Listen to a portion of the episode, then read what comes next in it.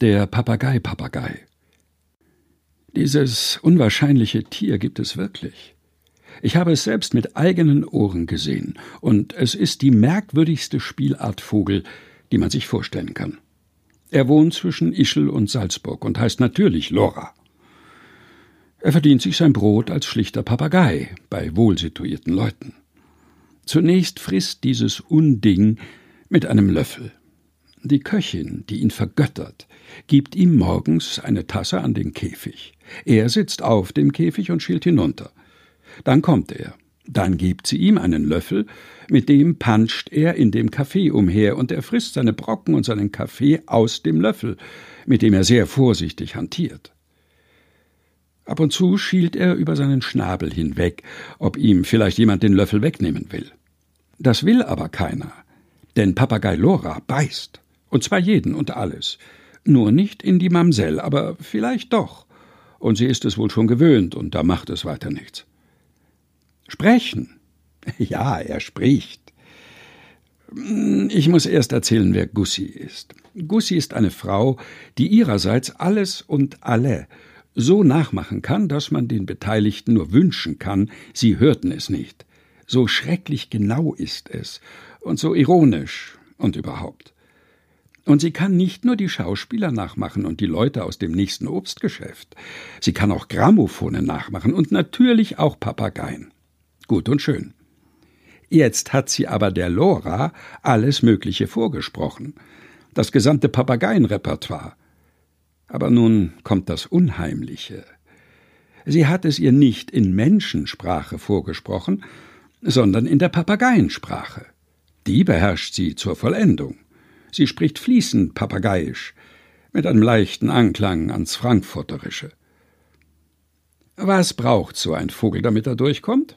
Er muss Lora rufen können, damit man weiß, wer er ist. Er muss Mamsell rufen, damit ihm die Köchin Kaffee bringt. Er muss ein bisschen bellen können.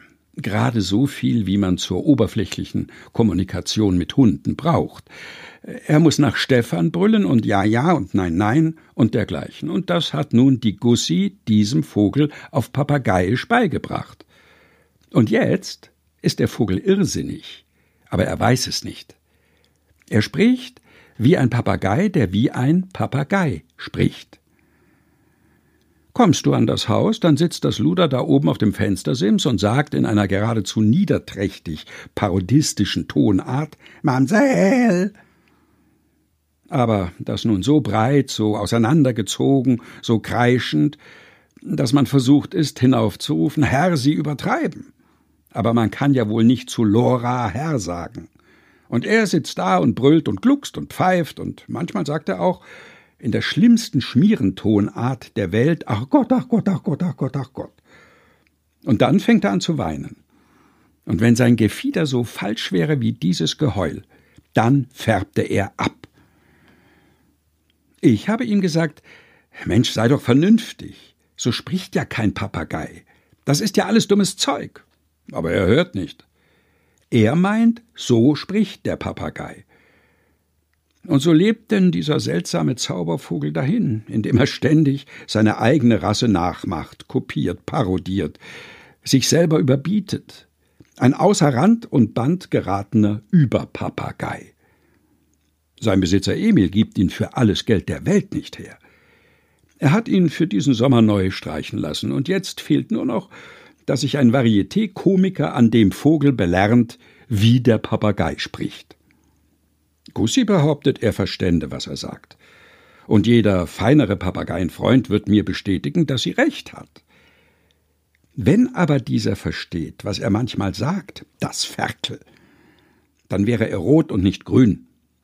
Es ist ein herziger Vogel. Die Unermüdlichkeit, mit der er seine Sachen aufsagt, berechtigt ihn zu den schönsten Hoffnungen. Und wir werden ihm sicher eines Tages noch in der Politik begegnen. Der Papagei-Papagei von Peter Panther alias Kurt Tucholsky. Gelesen von Helga Heinold. Aus der Vossischen Zeitung vom 9.3.1931.